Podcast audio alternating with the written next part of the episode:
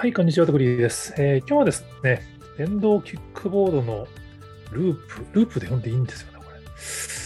れ。やる前に調べておくよって話なんですけど、えっ、と、ループが意外に実はめちゃめちゃ順調らしいっていうのがちょっと記事に出ててですね、面白いなと思ったんでご紹介したいと思います。えっ、と、元ネタはビジネスインサイダーの電動キックボードのループが45億調達。近距離密集型モデルで見えた黒字化の道筋っていうことで、45億調達もすごいですけど、インタビューを読んでて面白いなと思ったのは、なんかね、この電動キックボードのこのステーションを置けば置くほど入れ食いで売り上げが上がるっていう話を社長さんかな CEO の岡井さんがおっしゃってるんですよね。ループ、オフィス、まあ、ノートのオフィスの近くにもあの、あるので、まあ、それこそコロナ禍の最中に、あの、うちの会社のスタッフからも、あれ面白いから使いましょうよって言われて、ああ、いいねっつって、アプリ登録して、カードの登録まで確かしたんですけど、結局別になんかその乗る機会がないから登録だけして一回も使わずに今に至ってるんですけど、だから僕からするとやっぱこれも意外に日本人使わないのかってあんまり使ってる人見えることもそんなない気がしてたんですけど少なくともこの岡井さんの話によるともう置けば置くほどリピーターが増えて使われるんで45億調達してこれからさらにステーションを増やしていくっていうことらしいです。まあ、実際あの、このシェアサイクルは僕もこの間山口に出張で行った時に、まあ、久しぶりにあの地元巡りをしようと思って、まあ、当然山口県だと足がないと見て回れないんでどうしようと思ったらちょうどなんかシェアサイクルの実証実験みたいなのをやってたんで、それ使わせてもらって、ますげえ便利だったんですけど、やっぱ乗り捨てができるっていいですよね。その、レンタサイクル屋さんだとそこまで戻ってこないといけないんで、往復こがないといけないですけど、乗り捨てできると片道でいいんで、もうなんか、行きで疲れちゃって、これ持って帰る羽目になってたらちょっときつかったなと思ったんですけど、みたいなのは思ってたんで、まあ、ありかなとは思ってるんですけど、なんかループは、なんか実はその、従来のその他社のそのシェアサイクルとか比べると、利用時間がすごい短いそうです。ループの利用時間は平均7分程度で1、2キロの移動に使われているケースが多いっていう。まあ、これ紹介したら1、2キロぐらい歩けよっていうコメントがありましたけど、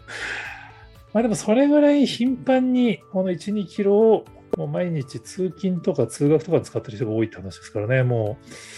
今自転車でもなんか結局自転車置き場が遠いとかになっちゃうから、それだったら実はループのステーションがある方が、あるんだったらそっちの方が楽みたいなのがあるのかなっ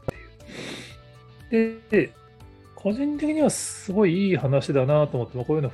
まあ、いざ使いたい時にあると便利だよねと思って紹介したんですけど、ちょっとこれ紹介したら Facebook で実はネガティブなフィードバックがたくさん返ってきまして、何かなと思ったら、実はこの電動キックボードの方ですね、自転車じゃなくて電動キックボードの方が、海外では今相当評判が悪いとか問題になってるそうですね。やっぱり、タイヤもちっちゃいし、なのに電動で速度が出たりするから、まあ、ぶつかって事故ったり、段差でこけたり、まあ、死亡事故が起こったりみたいなので、シンガポールがサービス終了って言ってたかな。で、ヨーロッパのどっかもなんかその、辞めるかどうかのなんか住民投票みたいなのが行われたりとかして、かなりキックモードが悪役というか、その問題なんじゃないかっていう風になってるそうです。全然僕も知らなかったんですけど、僕もこの記事を Facebook で紹介したら結構複数人の方から日本はなんか世界的にこれ今規制をしようとかそのやめようとしてるのになんで日本は規制緩くして危ない方に突っ込んでいくんだみたいなご意見を何人も頂戴しましたけどこれキックボード自体はちょっとひょっとすると日本でも同じように事故が多発して一気に逆回転っていうのはあり得るかもしれないなってちょっとこのコメントの反応を見てると感じますね。ただ逆になんかループも今、両割りしてるっぽくて、キックボード、まあ、電動キックボードが多分メインのあれだと思うんですけど、実はシェアサイクルも同時に増やしてるらしいんで、なんとなく、まあ、電動キックボードの方がなんか新しい乗り物っていうので、話題にはなるんだけれども、実際普及するのは自転車っていうパターンはあるのかなっていう。あこの辺ね、当然その事故が増えてるのは問題だっておっしゃってる方の言うこともすごいわかるんですけど、まあ、どうなんだろうな。今までなかったところの事故の数が増えるっていうのは、まあ、変な言い方をすると、当たり前といえば当たり前だと思うんで、それがその、利用者が増えた結果、事故が増えてるのが、やっぱその明らかに自転車に比べて事故率が高いのかみたいな、その辺の状況次第では、キックボードだけ、電動キックボードだけ規制がめちゃめちゃ強くなって、自転車が生き残るってパターンはなんかありそうな気がしますけどね。僕はあの横乗り系のものは苦手なんで、電動キックボードはちょっと怖いから乗ろうとは思わないんですけど、